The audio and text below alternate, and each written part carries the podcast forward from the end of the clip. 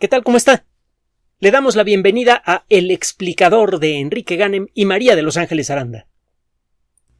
En más de una ocasión hemos dicho que la ciencia ficción es un género literario engañoso. Cuando lee por primera vez algunas novelas, sobre todo algunas de las clásicas, parecen grotescas, ridículas, y eh, a la mera hora se convierten en realidad, aunque no en la forma en la que calcularon sus autores. La ciencia ficción inicialmente tuvo un arranque un tanto accidentado, por ejemplo, con las obras de Julio Verne, con las obras de los grandes escritores de los 30, 40 y 50 en los Estados Unidos e Inglaterra.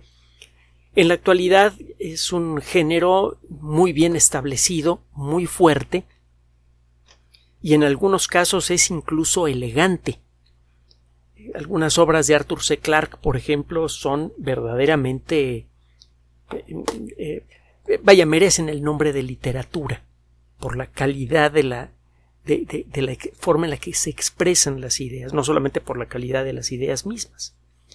Hay muchas novelas muy poderosas que pertenecen a distintos subgéneros. Por ejemplo, las distopías son eh, frecuentes en el mundo de la ciencia ficción. Algunos clásicos son Fahrenheit 451, eh, Mundo Feliz, 1984. Hay otra menos conocida que se llama Un cántico para Leibowitz de Walter Miller, que es verdaderamente impactante. Eh, usted va a encontrar que ciertas ideas se repiten con frecuencia en el mundo de la ciencia ficción. El contacto con otras civilizaciones es otro ejemplo, 2001 Odisea del Espacio, etc. Un tema que se ha repetido en muchas ocasiones tiene que ver con el impacto de objetos extraterrestres en, en nuestro planeta, cometas o asteroides. Hay muchas novelas eh, eh, bien conocidas que han ganado premios internacionales que tratan precisamente este tema. Por ejemplo, una que se llama El martillo de Lucifer, Lucifer's Hammer, de Larry Niven y Jerry Purnell. Recibió el premio Hugo para la mejor novela en 1978. Eh, el premio Hugo es un eh, premio anual que se otorga a las mejores novelas de ciencia ficción y se le considera como el equivalente al Pulitzer de la ciencia ficción. Es un premio que ya tiene mucha tradición. El martillo de Lucifer de Larry Niven y Jerry Purnell es eh, una novela gorda y se le va en un momentito. Es realmente impactante. Y no es la única que trata este tipo de temas. Va a encontrar usted eh, eh, historias parecidas de la, pluma de autores bien conocidos en el mundo de la ciencia ficción como Ben Boba. Eh, Boba se escribe con la primera B eh, labial y la segunda B labiodental. También Clifford eh, que tiene varias novelas muy muy buenas, en 1932 escribió una novela corta, El asteroide de oro, que también es bastante sabrosa. Arthur C. Clarke ha escrito varias novelas en donde ocurren impactos extraterrestres. En 1993 escribió una que se llama eh, The Hammer of God, el martillo de Dios. Mm, es una novela que está eh, eh, puesta en el para el 2109 y habla precisamente de un posible impacto extraterrestre. Y una de sus mejores novelas, de las más poderosas, que está a la altura de 2001, tanto en, calidad narrativa como en elegancia al escribir, eh, se llama Encuentro con Rama. La novela comienza con un impacto de un asteroide contra la Tierra. Algo verdaderamente dramático que destruye una parte importante de la zona del Adriático. A partir de eso, en la novela de Clark se establece un sistema de defensa espacial para detectar y en su caso destruir o desviar algún objeto que pudiera entrar en rumbo de colisión con la Tierra. El resto de la novela, por favor, no se la voy a contar, léala. Apáguele a la tele y lea un libro. Por ejemplo, el Encuentro con Rama. No le va a costar trabajo encontrarlo. en el idioma original en inglés y en nuestro idioma también, y en muchos otros. Bien, el caso es que existe ya un proyecto que se llama Space Guard, algo así como Guardia Espacial, cuyo nombre fue tomado de la novela de Clark. Space Guard ya existe. Se trata de una colección de telescopios que de manera automática están tomando imágenes del cielo y con la ayuda de software especializado son analizadas las imágenes que, que son capturadas en estos telescopios todos los días para detectar eh, asteroides. Esto sucede frecuentemente cuando se dedica usted a la fotografía celeste, incluso como aficionado. Con alguna regularidad usted toma una fotografía de larga exposición, abre el obturador de su cámara varios minutos, incluso más de una hora en algunos casos. Captura usted un campo estelar espectacular y aparece una rayita. Esa rayita a veces es un satélite artificial, a veces es un asteroide. Hay técnicas relativamente simples para decidir qué es lo que está usted viendo. Toma dos o tres fotografías espaciadas con, eh, algunos días, ve cuál es el cambio de posición del objeto que ha dejado esa rayita en la imagen de su cámara fotográfica y aplicando una técnica matemática relativamente simple que se puede automatizar con la ayuda de una computadora, usted puede calcular la órbita del objeto que dejó esa raya y puede decidir si es un satélite o es un asteroide. Incluso puede con esto eh, decidir si uno de esos asteroides viene hacia la Tierra. Gracias a esto ha sido posible detectar a varios asteroides pequeños del tamaño de, qué sé yo, un, un automóvil, una cosa así, que han pasado muy cerca de la Tierra. Esto ha salido en, las noticias esto con frecuencia y ha pasado con tanta frecuencia que ya dejaron de salir en las noticias este tipo de, de acercamientos. La primera parte de la historia de Clark ya se hizo realidad, incluso con el mismo nombre, aunque aquí hay algo de trampa, porque las personas que le pusieron nombre al proyecto Spaceguard obviamente eran ávidos lectores de ciencia ficción. El caso es que todavía no hemos intentado de manera directa, real, hacer algo para tratar de desviar a un objeto celeste grande, un cometa o un asteroide que se dirija hacia la Tierra. Si un objeto, digamos, del tamaño de un campo de fútbol o un poco más grande, a partir del tamaño de un campo de fútbol, más grande golpeara contra nuestro planeta de lleno, se pondría en riesgo el futuro de la especie humana. Mire, fíjese nada más lo que ha pasado con la epidemia de COVID-19. Afortunadamente, se trata de una epidemia en cierto modo menor, porque es una enfermedad ciertamente muy contagiosa, pero afortunadamente con un índice total de letalidad muy bajo. Si usted considera todos los casos incluyendo los asintomáticos y considera los casos fatales, encontrará que el índice de letalidad es muy bajo. Hay otras enfermedades que son mucho peores, por ejemplo, la peste bubónica en su momento, que llegó a tener un índice de letalidad en algunos casos del 90%, el ébola, etc. Bueno, incluso una pandemia con una enfermedad eh, de baja letalidad como esta ha puesto en riesgo las cadenas de suministro de alimentos, de eh, suministros electrónicos para muchas industrias como la industria del automóvil, etcétera, etcétera. Probablemente lo ha escuchado usted en las noticias. El impacto de un objeto realmente grande no solamente desarticularía las cadenas de distribución de una manera mucho más efectiva. Aquí las cadenas de distribución se han desarticulado por cuestiones entre comillas, suaves. Los barcos, los contenedores, las fábricas siguen allí. Lo que falta es coordinar el trabajo de la gente que se encarga de mover mercancías.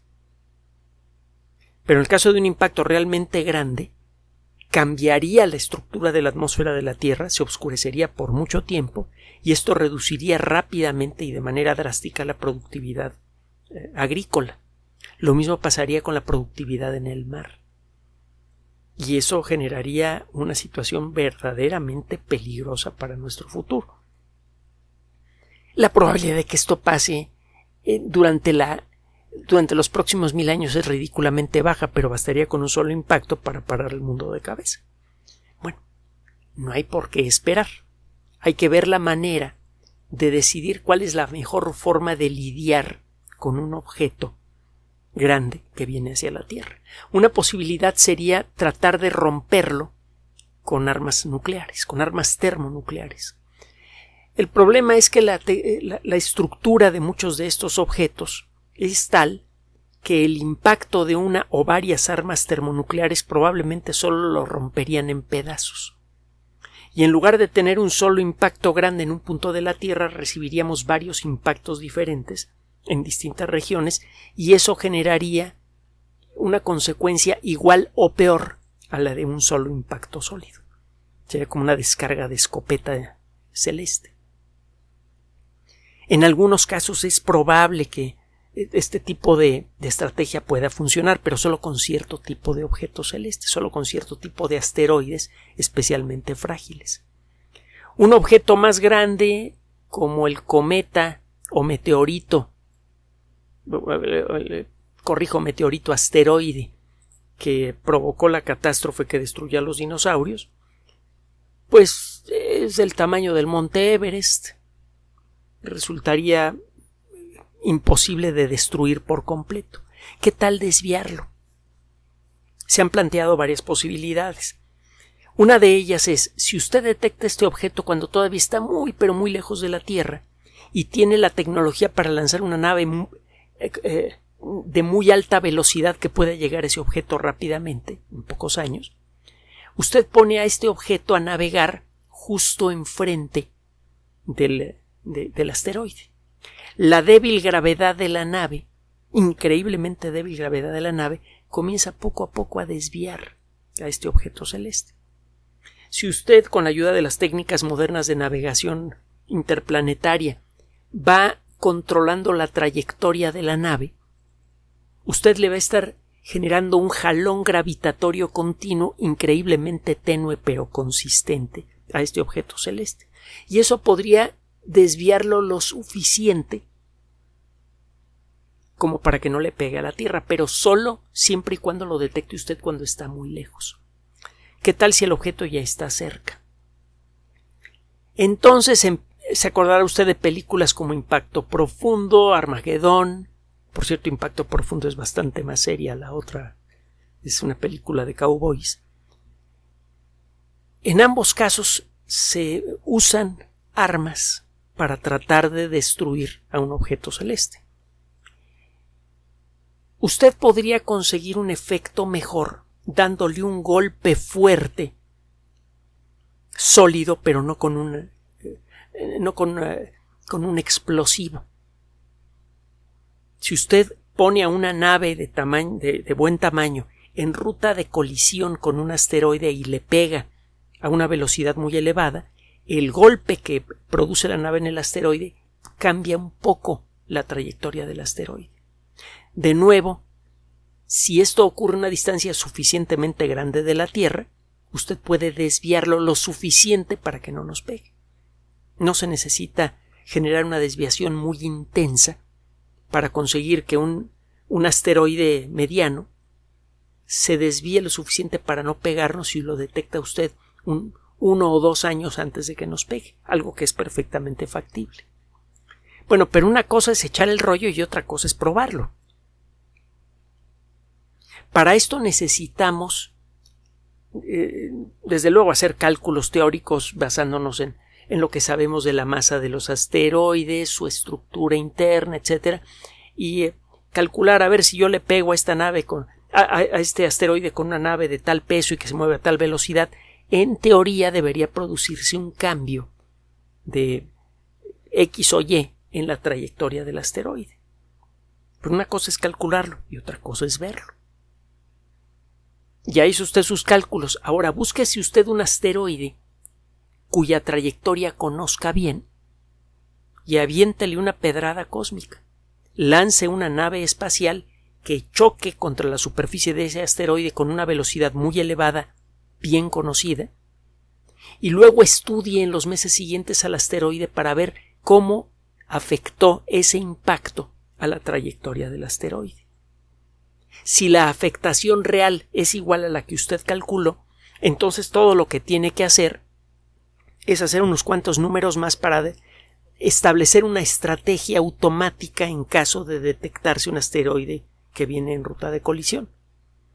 Para poder desviar un asteroide de este tamaño que tiene esta ruta necesito lanzar 15 satélites, bueno, 15 naves que van a impactar con un intervalo de, por inventarme algo, dos semanas a ese asteroide y con eso va a ser suficiente para generar la deflexión en la trayectoria del asteroide que eh, evitará el impacto. La idea es tener información suficiente para crear una estrategia así. Sería una estrategia barata y perfectamente práctica. La nave no tendría que tener una forma específica, simplemente tener el peso suficiente para que con su impacto logre tener un efecto aunque sea pequeño en la trayectoria del asteroide. De eso se trata un proyecto baratito, nada más cuesta 330 millones de dólares, que acaba de ser anunciado por la NASA. Y es un proyecto que está a punto de ser lanzado. El, proyecto se llama DART, dardo en español, D-A-R-T. Es el acrónimo, acrónimo de Double Asteroid Redirection Test. La idea es la siguiente. Hay una, eh, un asteroide que se llama Dimorphos, en griego dos formas, que tiene un diámetro como de 155 metros, una cosa así. Es un asteroide un poco más grande que un campo de fútbol. Este asteroide gira alrededor de otro más grande que se llama Didymos, que significa el gemelo en griego. Estos asteroides se han observado desde hace mucho tiempo, se conoce muy bien la órbita de, de dimorfos alrededor de Didymos, con gran precisión. Cualquier afectación en esta órbita se podría medir con mucha precisión. Estos asteroides no representan ningún riesgo para la Tierra. De hecho, no hemos detectado ningún asteroide grandote que tenga la vaga posibilidad de pegarnos, no se me asuste. Pero bueno, el caso es estar preparados y tener la tecnología para responder si algo pasa. Bueno, la idea es la de darle un golpe a Didymos, al asteroide pequeño que gira alrededor de, del asteroide grande con una nave espacial simple que va a chocar contra ese asteroide a una velocidad relativa de 24.000 kilómetros por hora. Ese impacto va a producir, debería producir una ligerísima alteración en la forma en la que Dimorphos se mueve alrededor de Didymos. Como e, la trayectoria de ese asteroide ya es bien conocida y podemos observarlo con gran detalle, va a ser posible detectar cualquier alteración en la órbita de Dimorphos como consecuencia del impacto. Si esa alteración es igual a la que han calculado los expertos de la misión, eso significa que las fórmulas que se han desarrollado para estimar qué efecto va a tener una nave espacial de tal masa con tal velocidad que choca contra un asteroide, que esas fórmulas sirven y por lo tanto las podemos usar de manera confiable para estar preparados si llegamos a detectar que un objeto grande se nos viene encima. Esa fórmula nos diría mira tienes que pegarle 18 veces con aves que pesen una tonelada y que se muevan a una velocidad de 15.000 kilómetros por hora, por inventarme algo habría tiempo suficiente para improvisar estas naves espaciales. Le digo, no necesitan tener alguna algún sensor o herramienta especial.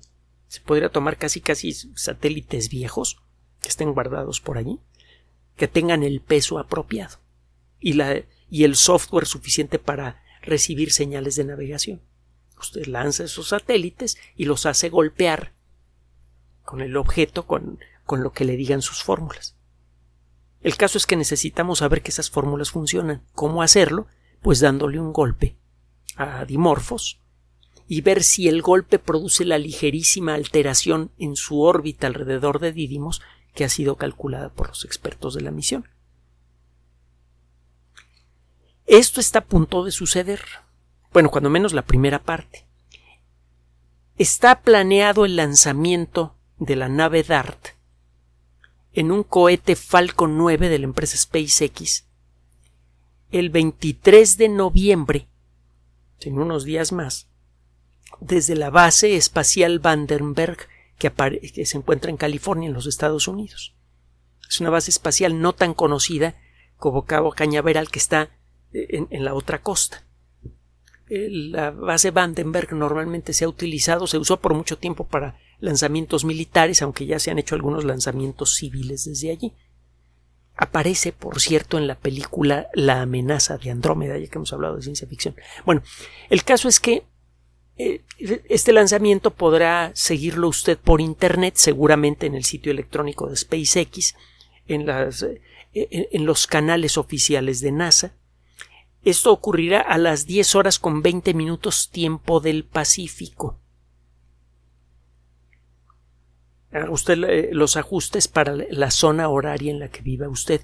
10 horas 20 minutos pasado meridiano, es decir, 22 horas 20 minutos hora del Pacífico, 23 de noviembre de 2021. Es el lanzamiento de esta nave espacial. Las cosas en el espacio suceden despacio. Esta nave se mueve a una velocidad enorme, etcétera, etcétera, pero le va a tomar un ratito cubrir la distancia que separa a la Tierra de este asteroide, que es de 6.800.000 millas, que son 10 pues, millones de kilómetros, una cosa así. Se espera que el impacto ocurra en cualquier momento entre el 26 de septiembre y el 1 de octubre del próximo año. Si el impacto ocurre de la, de la manera apropiada, va a ocurrir un ligero cambio en el ritmo con el que Didymos, con el que Dimorphos, perdón, gira alrededor de Didymos. En la actualidad son 11 horas 55 minutos, en forma prácticamente exacta. La nave pesa 1210 libras, que son pues como 600 y tantos kilos. Eh, no va a producir ningún efecto en el asteroide que sea muy visible, generará un pequeño craterilla. Pero se espera un cambio del 1% en el tiempo de rotación del asteroide chico alrededor del asteroide grande. Se espera que el periodo pase de 11 horas 55 minutos a 11 horas 45 minutos, algo perfectamente detectable desde la Tierra. Si esto funciona, entonces lo que sigue es simplemente poner dinero para tener cohetes de reserva y satélites de reserva para estar preparados en caso de que algún día llegáramos a detectar a un objeto grande que se nos viene encima. Y de esta manera podríamos evitar las peores consecuencias de esos impactos.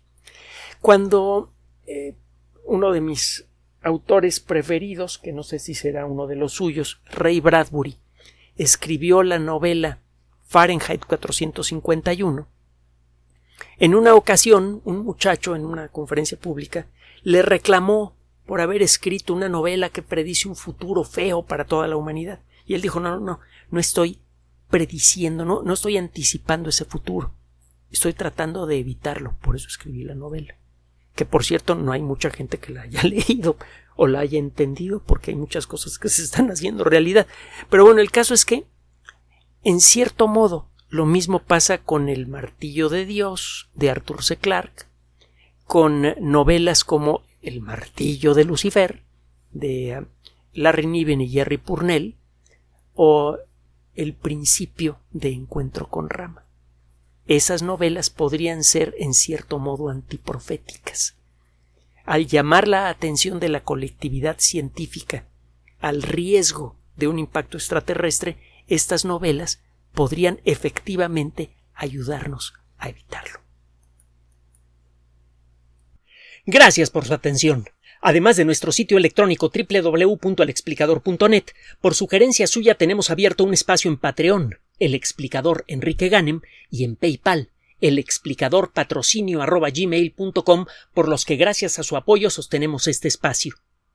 Puede usted descargar gratuitamente estos audios en formato MP3 en Spotify y en iTunes como El Explicador sitio oficial y en SoundCloud como El Explicador y con formato de video en YouTube en El Explicador sitio oficial. Recuerde nuestras redes sociales de siempre, Twitter Enrique-Ganem y en Facebook Enrique Ganem sitio oficial, El Explicador y los grupos que usted ya conoce. Finalmente, el explicador siempre somos María de Los Ángeles Aranda y Enrique Ganem. Gracias.